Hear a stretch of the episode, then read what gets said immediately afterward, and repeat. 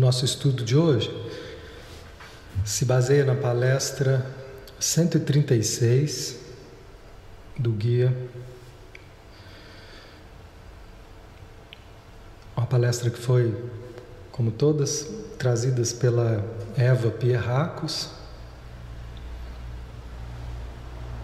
E o nome dela é O Medo Ilusório do Eu.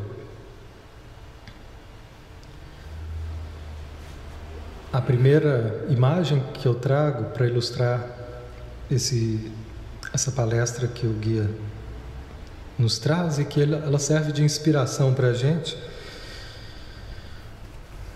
Não pretendo, num, num, encontro como o nosso, de forma alguma esgotar o, tantos apontamentos que ele faz em cada palestra. Então, eu pego uma parte que me toca mais naquele momento, naquela semana mas sempre ficam coisas que, que não dá para para abarcar, porque são muitos apontamentos que geram muitas reflexões. E eu procuro me ater à essência do que ele traz e também ser fiel ao que provoca em mim, daquilo que ele trouxe, do que abre, do que me toca, eu deixo aquilo vir à, à tona. Então, em primeiro lugar, é um trabalho para mim. É, as palestras elas são escolhidas de acordo com o que eu tenho que estudar para a minha formação. Então, eu vou trazendo de acordo com o que eu tenho que estudar mesmo, aí eu estudo com vocês aqui, divido com vocês o meu estudo, as reflexões. E a imagem que eu trago para representar o título dessa palestra é aquela imagem Aqui é de uma montanha, né, onde ela está 90% submersa em água.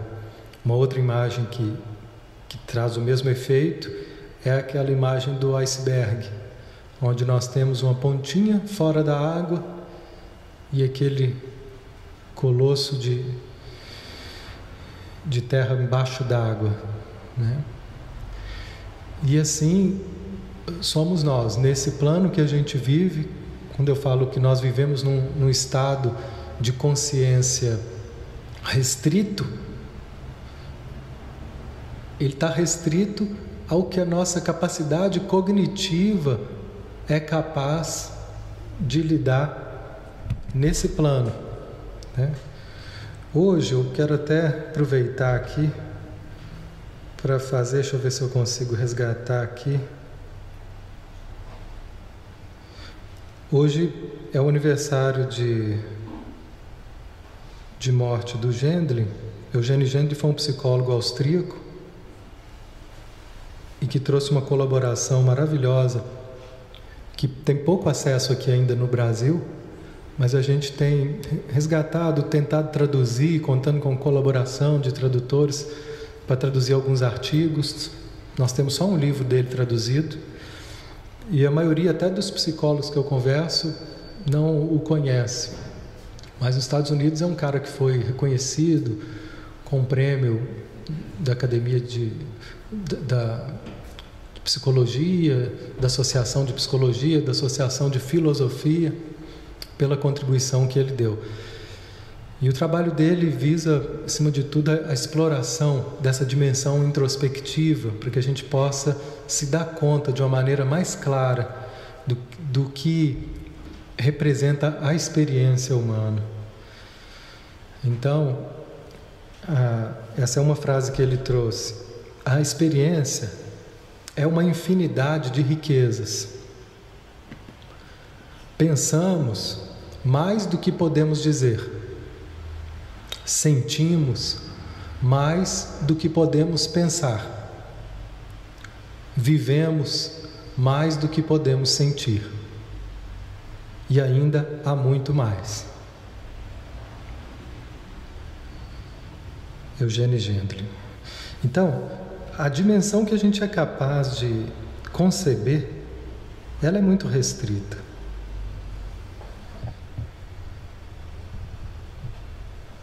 E ainda assim, nós somos capazes, podemos conceber mais do que a gente pensa, se a gente começar a desenvolver essa atenção internalizada. esse hábito de prestar atenção nas nossas reações, nas nossas sensações, nos nossos sonhos. Quanto mais a gente fizer isso, mais vai se expandindo nossa capacidade de perceber a experiência, de perceber o que está nos movendo na nossa vida. E quando a gente então não tem consciência dessa dimensão, né, da nossa própria experiência humana, aí a gente é levado para situações, para uma, para outra, nós vai dando medo. Medo da vida, medo de Deus, medo das pessoas. No fundo, é o medo de nós mesmos, de não nos conhecermos e de não saber o que está nos conduzindo. Isso pode ser muito assustador. Na verdade, o guia fala que, que, essa, que esse é o nosso maior medo. O medo de nós mesmos, o medo de, de partes nossas que estão ocultas e que a gente passa a ter com elas uma relação muito ameaçadora. E por trás dela é que então a gente percebe as ansiedades, as inquietações. Né? A gente não consegue ficar parado. O que é isso que ferve dentro de mim, que me inquieta? É, é uma parte que eu não conheço e ela se apresenta dessa forma, com inquietação, com ansiedade, com medo. Conversando com uma amiga, ela me dizia assim: Eu não tenho energia mais para nada, estou sem energia nenhuma. E eu me arrasto para tentar fazer as coisas que eu sei que eu tenho que fazer. Mas eu estou vendo deixar de lado algumas coisas Estou vendo, sempre gostei do meu trabalho, mas agora eu estou vendo assim a demora que eu estou para responder um cliente. Podia ter respondido um negócio que eu podia resolver em cinco minutos, eu fico protelando, deixo para amanhã, não sei o que está acontecendo. Mas está acontecendo isso, eu estou sem vontade de, de trabalhar, estou sem vontade de, de, de viver. E eu nunca tive tanto trabalho, nunca tive tanta procura então, ela não sabe o que está acontecendo, mas tem uma, uma coisa acontecendo. Gendlin fala que tudo que a gente sente no nosso corpo, ele tem um significado implícito, que ainda não foi explicitado, não foi descoberto. Mas nada disso que nos acontece acontece à toa, sem um sentido. Né?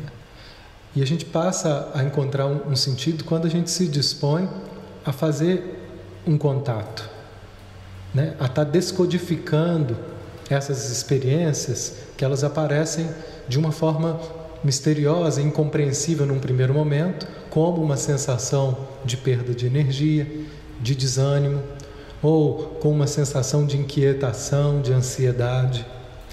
Então, quando ela parou para tentar escutar aquilo, fechou os olhos e se dispôs a escutar, que é uma coisa difícil da gente fazer hoje, se a gente observar a nossa rotina, quanto tempo que a gente reserva na nossa vida para ficar em silêncio conosco?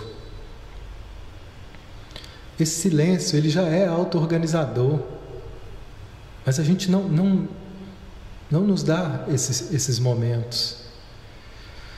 Então, muitas vezes a gente precisa de alguns lugares né, um encontro de meditação, uma terapia, é, uma oficina da alma, são espaços que lá a gente vai se dar, são espaços delimitados que a gente se dá para poder nos escutar, para poder parar um pouco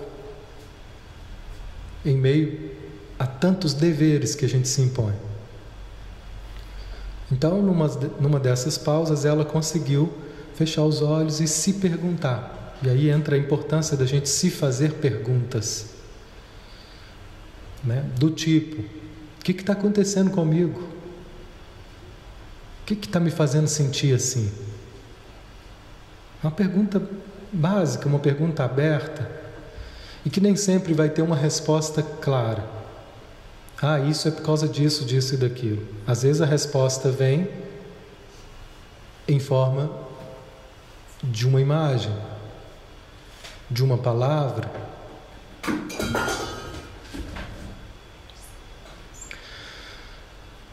Nesse caso, a imagem que veio para ela foi um salão luxuoso. E ela falou: Me veio uma imagem aqui, uma bobagem. Tem nada a ver, não. Mas foi a única coisa que veio. E ela já foi desprezando aquela imagem.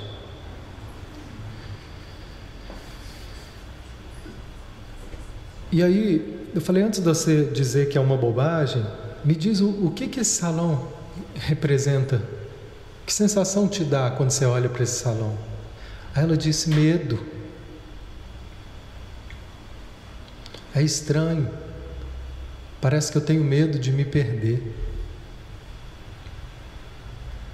E aí ela não fazia muito sentido, mas em um pouco mais de silêncio, um pouco mais de tempo, ela sente que algo iluminou ela por dentro. Entendi. Eu estou com medo. Estou com medo de prosperar. Veja, eu estou com medo de mudar meu padrão social e me perder com isso porque eu nunca tive tanta possibilidade de ganhar dinheiro. E se eu continuar e isso acontecer, eu, eu vou mudar de padrão. Ué. É assim que as pessoas mudam de padrão, né? Nunca mudei muito, não, mas. mas eu acho que é assim, né? De repente vai. Eles falam que a coisa melhora de um jeito e de repente. Aquilo ali se dobra, triplica. E para algumas pessoas isso é assustador, por melhor que pareça olhar de fora. Mas para algumas pessoas isso é assustador porque isso envolve vaidade, isso envolve, por exemplo, um círculo social. Eu conheço pessoas que elas, ela fala para mim, eu não tenho amigas, porque as minhas amigas, elas não podem me acompanhar nos programas que eu quero fazer, eu quero viajar, eu quero ir para o exterior, eu quero fazer viagens, eu quero. Às vezes estamos num restaurante, não, não pode, todo mundo é sem dinheiro. Olha que solidão. Ela tem que arrumar amigas com o padrão dela, ainda não conseguiu. Para ela isso é um, um problema mesmo. Né? E para outras pessoas, cada um sabe dos seus fantasmas, do que te assombra. Então aqui sem perceber o que ela estava fazendo, boicotando o trabalho dela, boicotando a possibilidade de crescer. Não é porque crescer é ruim, não é porque ter dinheiro é ruim, é porque ela tem medo disso. E tudo aquilo então que, que a gente, de alguma forma na nossa vida, não esteja vivendo em abundância, não esteja, vive, não esteja vivendo de uma forma saudável, pode saber que nós estamos bloqueando isso por algum motivo, por algum medo. Eu falei aqui da situação do trabalho, mas a gente poderia falar de outras que envolvem espiritualidade, que envolvem relacionamentos. Eu já ouvi essa mesma frase em outros contextos. Eu tenho medo disso chegar eu tenho medo de me desenvolver e, e me separar das pessoas.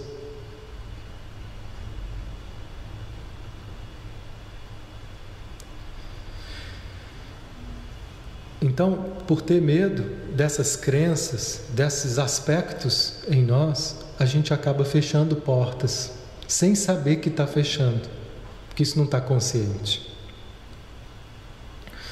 Seguindo em frente, esse foi o, o título que eu dei para essa palestra, porque ela traz para mim um, um caminho para que a gente possa compreender e desbloquear, talvez, a nossa realização. O título é A Maior Satisfação da Vida. Então, nessa palestra, o guia aponta para nós qual é a maior satisfação que vocês podem ter na vida. E o que que impede essa satisfação? O que faz com que você esteja insatisfeito na sua vida?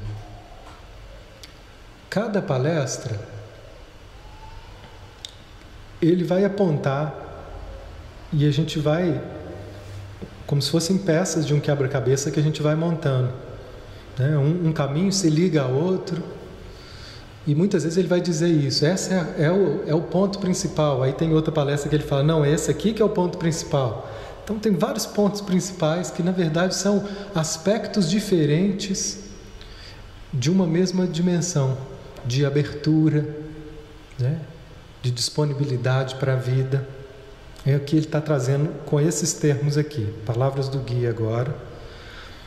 A maior alegria e liberdade do homem acontecem quando ele pode dar de acordo com seu potencial. Essa é a maior alegria que a gente pode ter.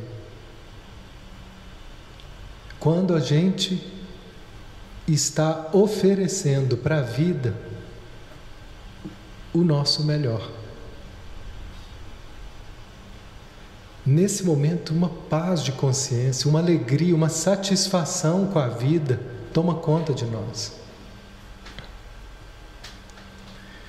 Eu conversei com, com um rapaz, uma época, muito, muito inteligente. O cara era uma enciclopédia ambulante e ele gostava de ler de tudo. Então ele sabia muito de um monte de coisa, uma cultura geral e um rapaz novo, mas ele chegou uma época que ele tinha uma compulsão por ler. Então ele foi desenvolvendo, desenvolvendo muito, muito conhecimento, conhecimento profundo. Hoje ele está em faculdade, ele tem essa essa necessidade. Né? E ele foi com toda essa intelectualidade, se tornando uma pessoa assim muito ansiosa, às vezes difícil até de sociabilização, de organização. A cabeça dele é, é tão inquieta, é, é tanta informação, é uma hiperatividade mental enorme. É muito difícil para essa pessoa se organizar aqui. Tem coisas que começa a falar para ele, fala: Nossa, parece que tudo fica superficial. Ele quer, ele quer mais. Aí pediram para ele fazer um trabalho no Instagram. E aí era só para pôr uns postzinhos que o Instagram é tipo uma vitrine, né? Você põe só um, uma frase, um, um, negócio pequeno, um pequeno parágrafo. Se a pessoa quiser, depois ela aprofunda. Aí pediram para ele fazer um trabalho assim científico, dando esses toques. Ele fez logo um artigo de quatro páginas, profundíssimo, com informações. Ninguém queria ver isso no Instagram. Então ele estava assim, e aí ele fica se sentindo inadequado, fora de ordem. Mas o que, que ele compreendeu?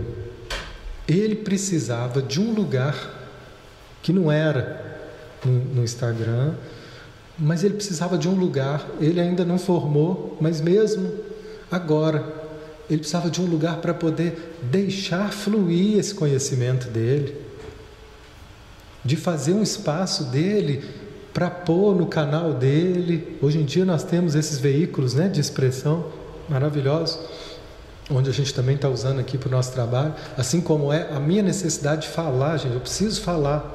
Esse trabalho aqui, ele é um, uma cura para mim.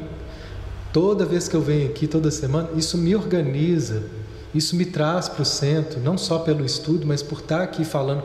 Eu não sei porquê, mas é uma necessidade que eu tenho. Se eu fizer isso, eu me sinto em paz comigo, equilibrado. E, e, se eu recuso a essa minha necessidade, é como se estivesse faltando alguma coisa, se eu estivesse em dívida com a vida. E esse rapaz então começa a, a criar a, a, possibilidade de expressar esse conhecimento, dar vazão para isso. Se ele não faz isso, fica com tudo aquilo reprimido em forma de ansiedade, em forma de tensão, e de um sentimento de dívida, como se ele, a sensação que ele fala, parece que eu estou desperdiçando a vida. E quando a gente então oferece o nosso melhor para a vida, para as nossas relações, não estou falando só de trabalho, mas às vezes para as nossas relações. Chega um momento, e principalmente relações que já, já são assim de longa data, a gente deixa de oferecer o nosso melhor. A gente desanima. E desse não oferecer o nosso melhor, começa uma experiência de, de frustração. Como se a gente não tivesse aproveitando a vida. Então, esse é o ponto que o guia traz.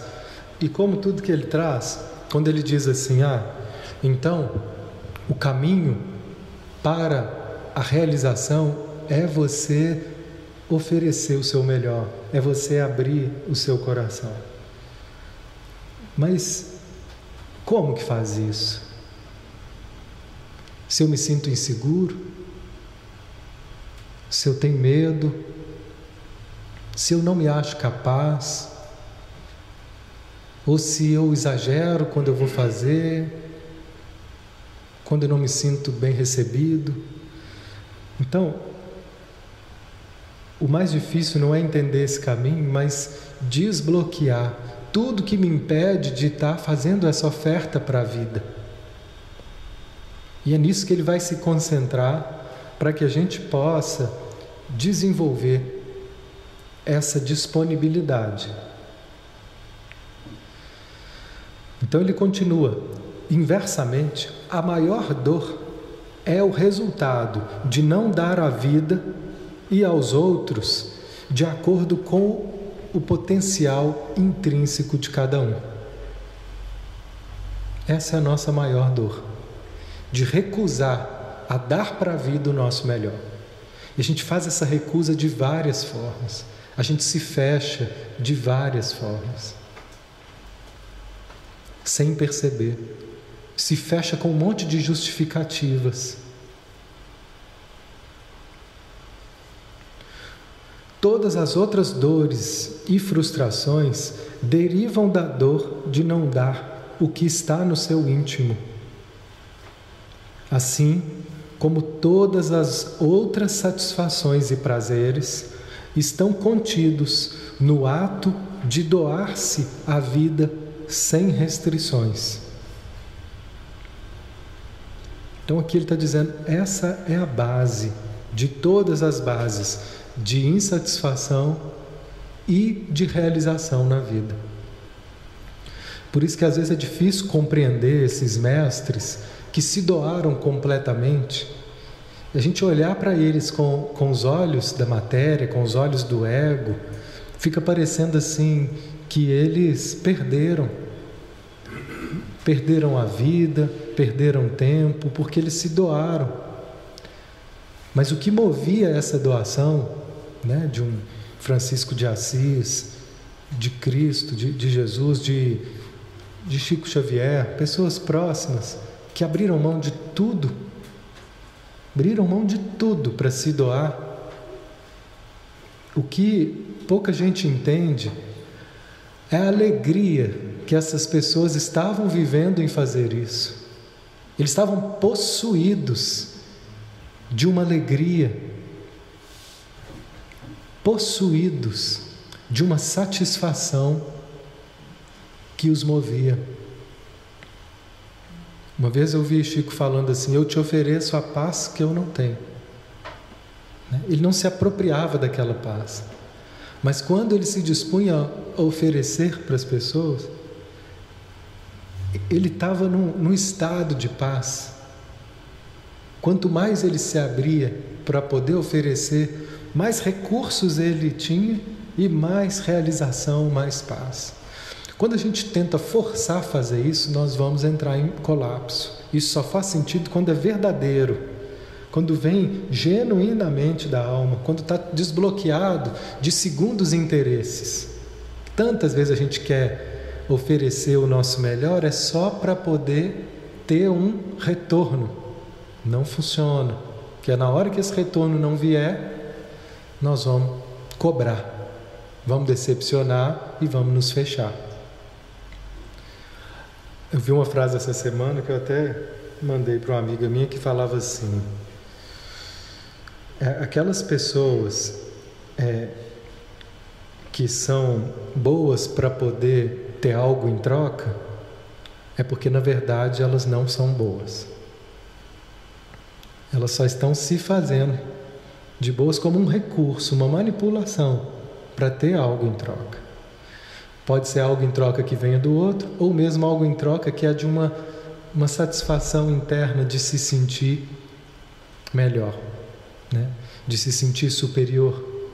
Né? Tem muitos bonzinhos que, no fundo, se sentem superiores por estar em trabalhos de caridade, por estar num trabalho de autoconhecimento, e aquilo ali é uma pedra de tropeço, porque está servindo para a pessoa se sentir superior, se sentir melhor. Então, nós estamos falando aqui de uma abertura genuína, que vem de um movimento natural, quando a gente se despoja dos interesses pessoais. Né?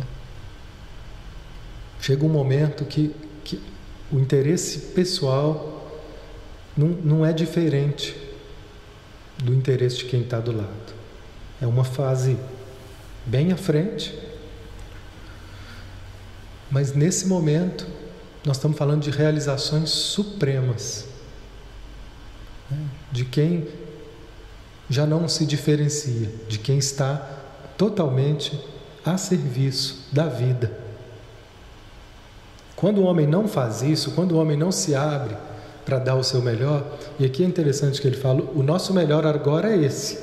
Se a gente se comparar o nosso melhor com o nosso vizinho, começou a cobrança.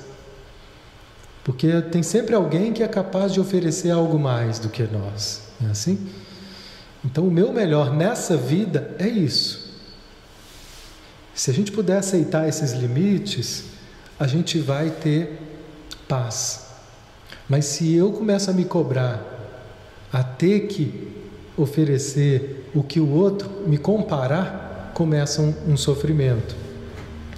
Quando o homem não faz isso e, portanto, se envolve num padrão de dor cada vez maior, né, aqui ele está dizendo então: se isso é o caminho, o que impede? O que impede vocês de estarem mais abertos e disponíveis para a vida? Quando a gente não consegue, a gente age por medo por medo de encontrar a nós mesmos. Em última análise, todos os medos derivam do medo que o homem tem de seu ser mais íntimo, aquela parte que ele ainda não conhece e admite totalmente. Então veja bem o exemplo inicial da pessoa que estava se fechando para poder oferecer mais para os clientes, para poder oferecer mais para a vida. O trabalho dela estava tão bom, estava sendo tão reconhecido, que o volume aumentou muito. E qual foi a resposta dela diante desse aumento? Se fechou e começou a recusar. Porque medo dessa parte que, para ela, por não conhecer, estava representando uma ameaça. Mudar de padrão social parecia uma ameaça.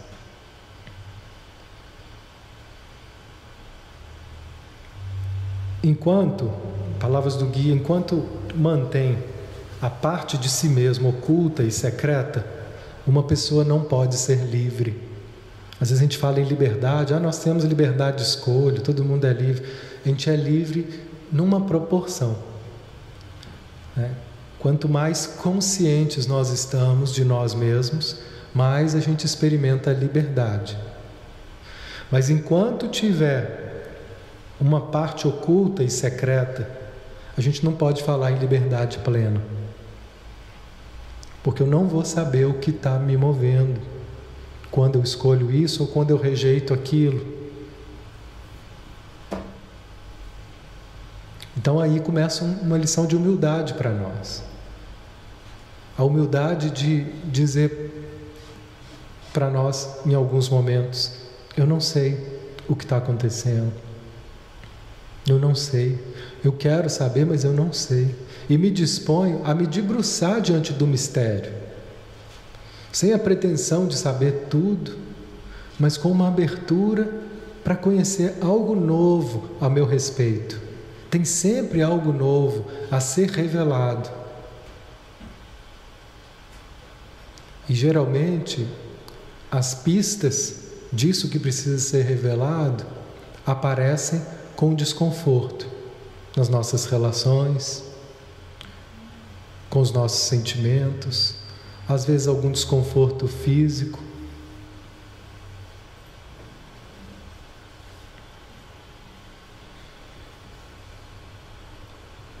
Que são os momentos que a gente para para poder escutar algo novo. No caso dessa pessoa, é, essa dificuldade dela já existia há muito tempo. Mas agora, por causa dessa situação, de uma perda de energia, de um desânimo que, que ganhou um destaque muito grande, então ela deu atenção. E quando ela deu atenção, então, ela pôde observar esse medo, que sempre esteve lá, implícito, embaixo d'água. Tem muita coisa que, né, que vive embaixo d'água e que a gente não se dispõe a olhar por medo. Quando a gente se abre verdadeiramente para olhar, para querer ver, isso vai se revelando de várias formas. O nosso trabalho é simplesmente abrir e colocar essa intenção. Como que eu me abro? Coloque essa intenção honestamente, eu quero ver. Eu quero ver a verdade. E esse caminho vai nos conduzir a uma libertação. Né? Portanto, nesse caso, onde a gente tem essas dimensões escondidas, quando a gente vive com essa dimensão escondida, o guia fala, a gente vai precisar ficar o tempo todo escondendo, fingindo. É difícil da gente ser espontâneo, né? Uma marca da liberdade é uma espontaneidade. Fica preso, como se tivesse algo a ser escondido. Portanto, onde o homem tem suas distorções, ele vive uma mentira. Uma mentira que ele não precisa viver, mas vive, devido ao falso medo de si mesmo.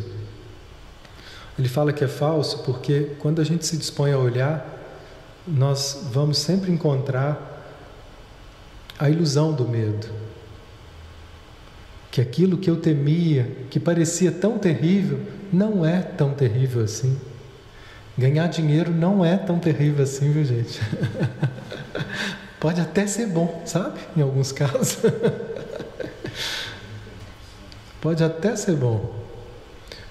Mas eu só vou compreender que pode ser bom se eu encarar o medo que eu tenho dele me levar à solidão. Quando eu falo medo de me perder, no fundo, para ela, o medo dele me perder é me fazer sentir sozinha, me afastar das minhas relações. E sabe lá o que mais dessas fantasias? Às vezes vai ver que lá na infância ela ouvia do pai ou da mãe dizer: ah, esse povo que tem muito dinheiro acaba morrendo sozinho né? Sei lá o que, que elas ouviu, o que que, qual que, que é o fundamento dessa crença, mas virou. Por isso que é uma ilusão, porque é sempre uma distorção da realidade. Mas pode ter sido. E assim como a gente ouviu tantas coisas, e que quando a gente era pequeno, a gente não tinha um, um crivo cognitivo capaz de, de compreender: ah, a mamãe está falando isso, mas ela está viajando, ela está cansada hoje né? mas não é bem assim não. Eu vou assimilando como verdade. E, ainda mais se aquilo é repetido, né? Repetido anos a fio, porque ela ouviu aquilo da mãe dela, ou do pai dela, viu gente? Senão, o que é só as mães? Daqui a pouco vem o movimento feminista. Vamos trazer a igualdade para tudo, os pais também, quantas coisas né, que a gente ouve dos nossos pais que trazem preconceitos, fechamentos, né? e que a gente vai reproduzindo sem entender. Então a gente vai adotando medos dos nossos pais.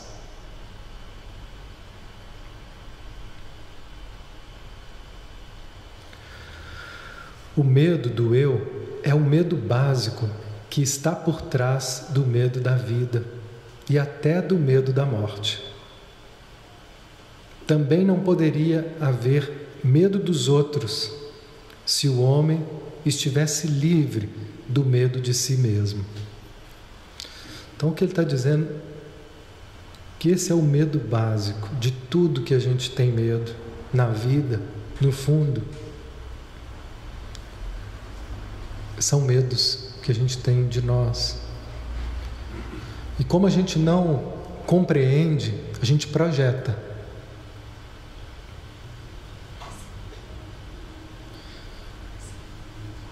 A gente também lembra de uma pessoa que dizia o medo que ele tinha de ser assaltado, de sofrer uma violência. O tempo todo ele falava disso. Então ele vivia andando pela rua assim muito preocupado, sempre tenso. E até um dia que ele começou a investigar isso, e era uma pessoa que se esforçava né, para ser muito bonzinho.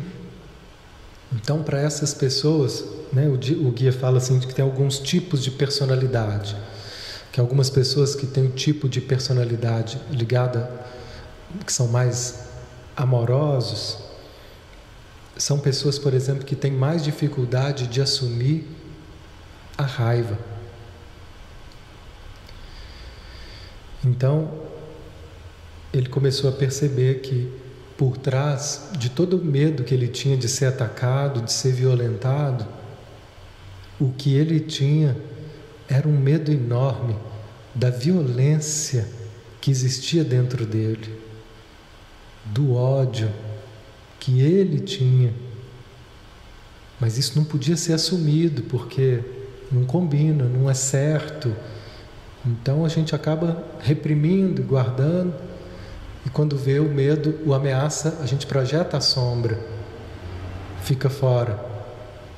É, o Jung fala que a gente é capaz das coisas mais absurdas para poder fugir da nossa sombra, que a gente é capaz de matar e às vezes até de morrer, né?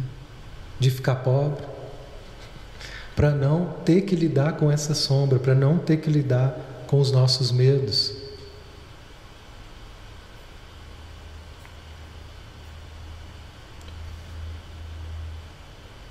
E aí ele começa então a nos ajudar a lidar com isso que a gente tem medo, com isso que a gente considera mal.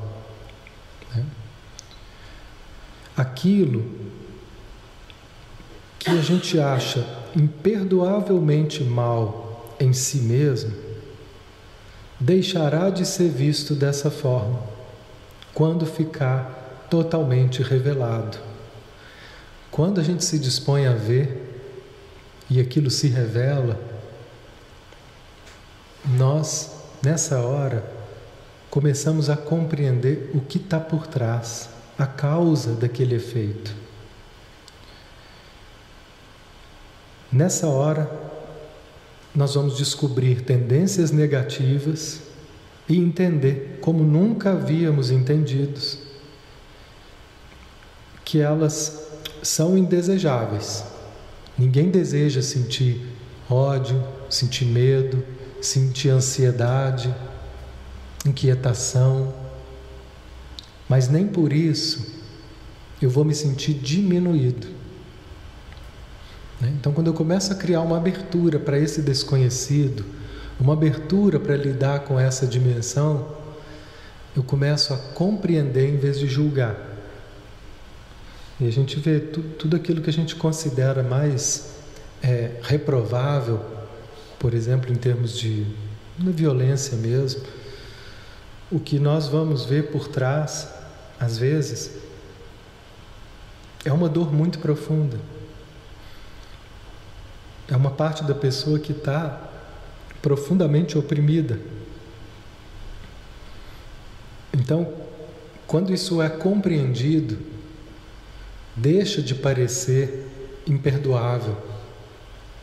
Quando a gente fala em perdão, o que a gente precisa para esse caminho acontecer é de compreensão. A gente deixa de julgar quando começa a compreensão, quando é possível desenvolver aceitação.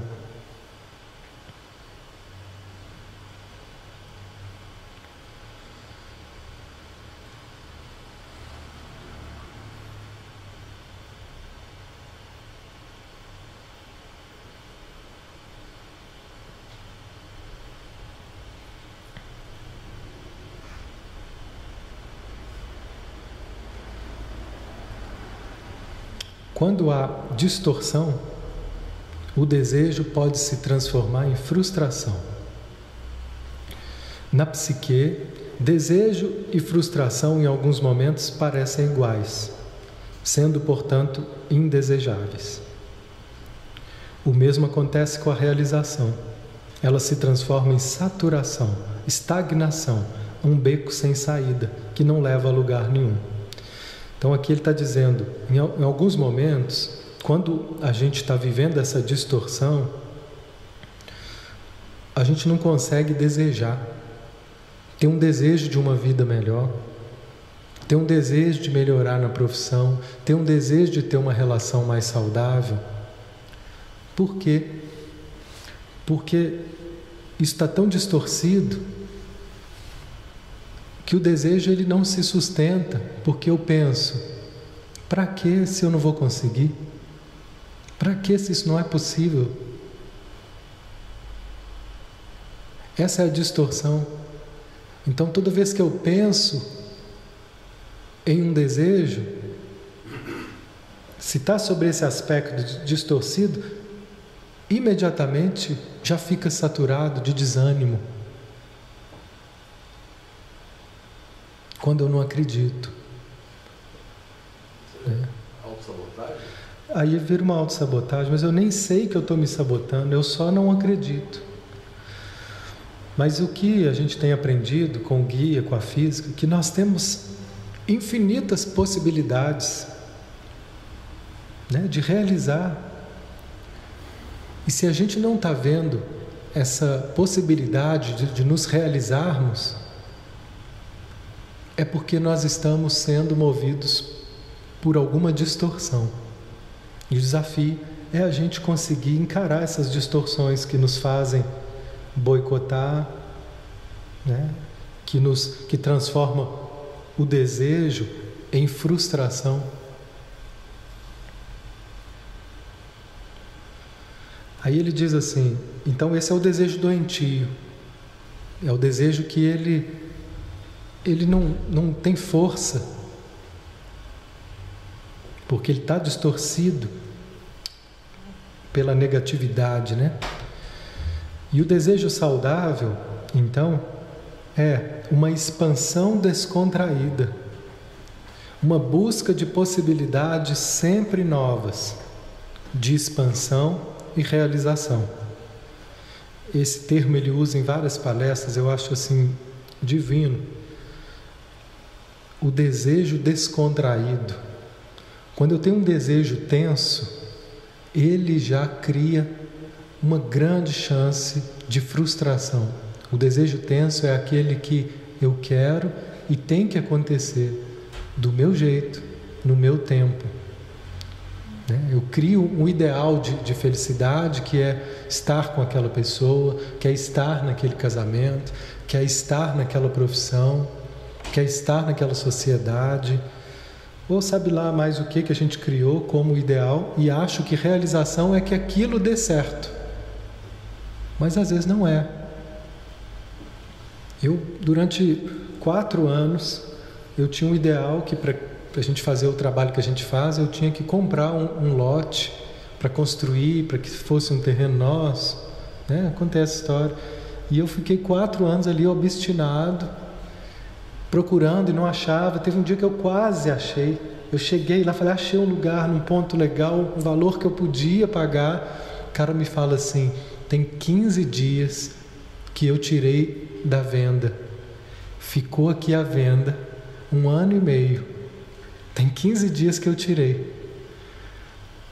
E depois então de anos frustrado no meu desejo, eu abri mão desse desejo. Porque no fundo o que, eu queria? Um caminho para que a gente pudesse se autossustentar, para que não tivesse que ficar gastando uma grana com, com aluguel, porque a gente estava querendo oferecer um trabalho voluntário, um trabalho social. E depois então, desses anos, quando no dia que eu desisti, passou um tempinho, apareceu uma outra possibilidade. Né? Da gente desenvolver um trabalho, né? de oferecer um trabalho profissional a custos menores, mas que uma pequena porcentagem ficasse para a gente pagar ah, os custos da casa. E o trabalho deu certo, é o trabalho de, de psicoterapia social que a gente oferece. Né? Nós temos aí uns 20 psicólogos cadastrados, oferecemos a baixo custo e um pouquinho disso ajuda a casa a pagar. Não paga as contas, mas quase paga, ajuda bastante, já deu um refresco. Ela cumpriu a função que eu achava que tinha que ser assim, comprando um negócio que tinha que ser meu. Que aí que é meu, aí ninguém vai tirar. Ninguém vai pedir para me sair, vai ser meu e eu não vou pagar mais. Essa era a ideia distorcida e que eu fiquei perseguindo até a frustração, porque ela estava distorcida. Porque no fundo tinha um monte de possibilidades do trabalho acontecer sem ter que ser daquele jeito. Então a gente acha que às vezes um trabalho só pode ser daquele jeito, que uma relação só pode ser daquele jeito, que eu só posso ficar feliz se eu tiver com alguém, que eu só posso ser feliz se eu tiver com tanto de dinheiro, se eu estiver participando dessa dimensão social, desse status social. Eu só posso ser feliz se eu tiver aquela caixinha de som. Gente, para mim isso é fundamental. Umas, umas caixinhas de som, para mim, elas representam felicidade e eu fico perseguindo elas até lançarem um próximo modelo. Então, é, são sofrimentos e frustrações que a gente vai criando nessa distorção. Então, quando a gente se abre para outras possibilidades, a vida vai mostrando outros caminhos.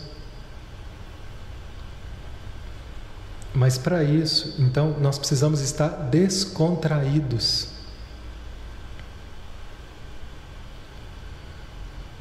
Nessa descontração é que eu me abro para o novo. O novo é aquilo que eu não sei. Eu vou falar, quem sabe aquilo que vai estar tá te realizando é algo que você não sabe. E não aquilo que você acha que sabe e que tem que conseguir, que tem que fazer acontecer, porque você acha que é isso. E se aquilo que for o melhor para você for algo que você não sabe? Né? Uma das coisas que mais me realiza hoje é cantar. E eu não sabia disso. E uma vez tinha um cara que cantava aqui. E ele, também acho que já falei isso, mas ele saiu foi embora, abandonou. Abandonou. Vê se ele tinha o direito de nos abandonar. Abandonou. Imagina como é que eu fiquei. Irado. Duas semanas. Até que eu entendi que eu tinha que ir. Que eu era um coadjuvante, ficava só fazendo um, um back vocals, tocando um tamborzinho do lado. Quando ele, que era o músico, saiu, eu tive que ir. E nessa hora eu fui descobrindo uma das coisas que hoje mais me realiza, que é poder cantar.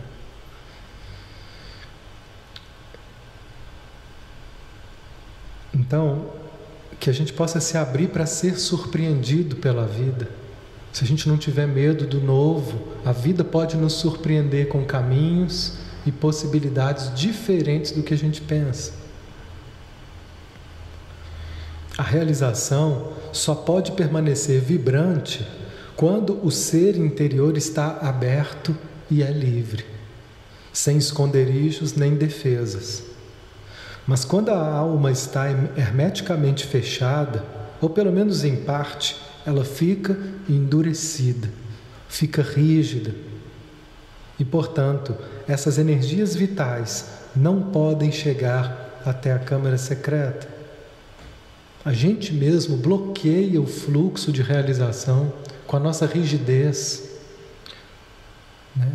Com obstinação é a palavra que o guia usa para definir essa característica que a gente tem de achar que tem que ser do meu jeito para ser bom.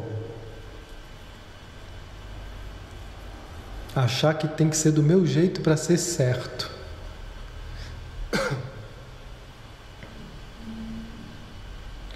Tanto o desejo quanto a realização são temidos e rejeitados, sempre proporcionalmente ao medo que o homem tem de seu próprio eu, ocultos. Quanto mais medo a gente tiver de nós mesmos, Quanto mais medo a gente tiver dessas partes ocultas nossas, mais nós vamos rejeitar a nossa realização. Toda vez que eu não tiver realizado em algum aspecto da minha vida, pode saber que por trás dessa frustração existe um medo a seu respeito que você não conhece. Existe um medo de amar. Existe um medo da realização.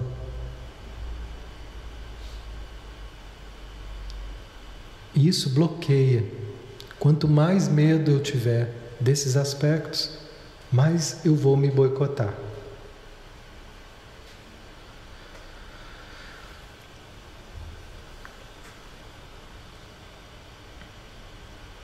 seguir aqui mais um pouco. Nós estamos preparando para o encerramento.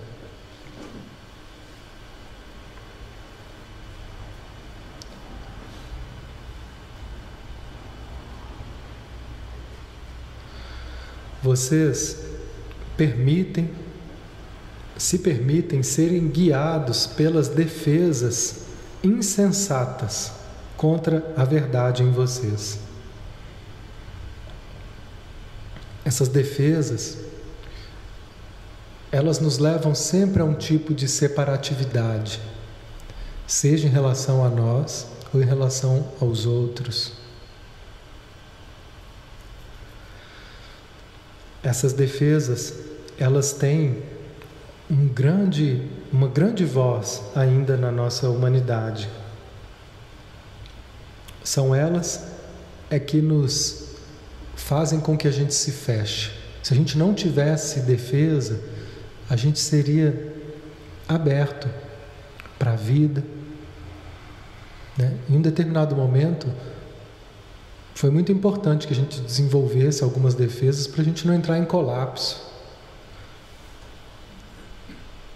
Né? Tem algumas pessoas que, se elas não desenvolvessem defesas, elas cairiam numa cama de depressão diante de tantas dificuldades que viveram na infância.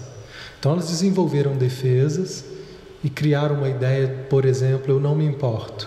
E foram para a vida assim, com essa coraça, eu não me importo, eu dou conta. Identificou aí?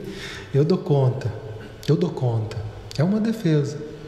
E aí ela vai desenvolvendo então uma insensibilidade para poder seguir, para poder dar conta.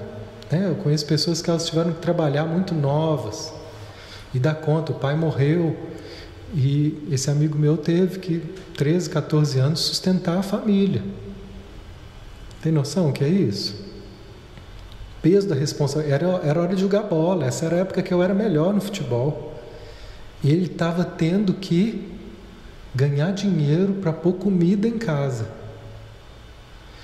Então ele desenvolveu aí uma defesa, uma rigidez de que naquela hora ele não podia ter prazer. A vida era trabalho. E a vida dele passou a ser trabalho, trabalho, trabalho.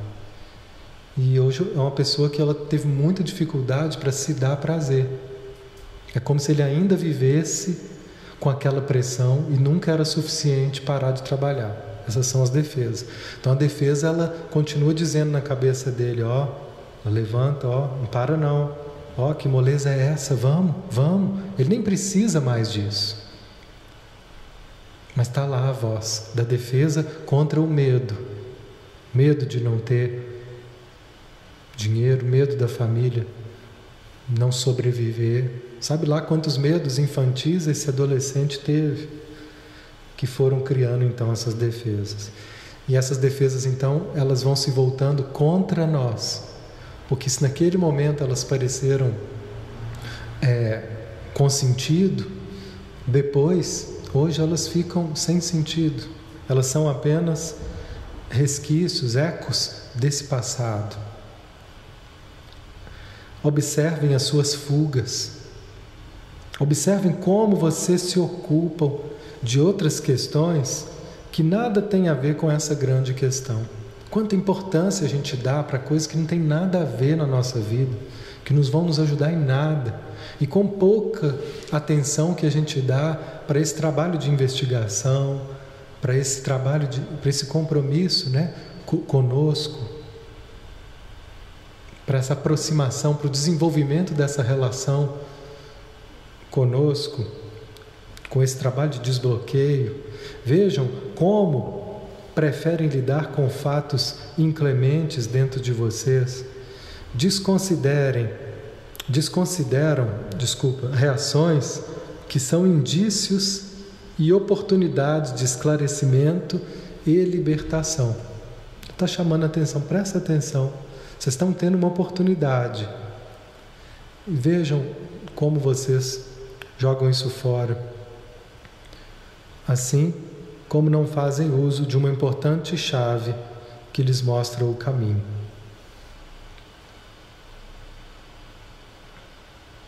O caminho é sempre essa autoobservação, é a gente trazer essa atenção para nós. Né?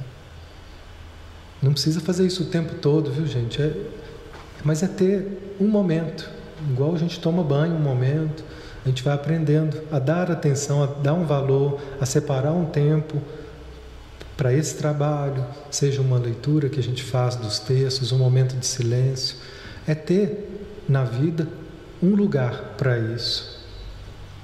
Então, para encerrar, entendam que aspecto lhe causa mais medo em vocês e que vocês têm menos vontade de examinar. É isso que precisa ser o maior foco da sua atenção. O que te dá mais medo? E quanto mais você conseguir examinar isso, isso vai te dar a maior recompensa e a maior libertação. A liberdade e a segurança que vocês vão sentir não podem ser expressas em palavras. Né? É isso, pessoal. O maior tesouro se encontra por trás né, dessa maior escuridão que é o medo. Uma boa noite, boa noite a todos.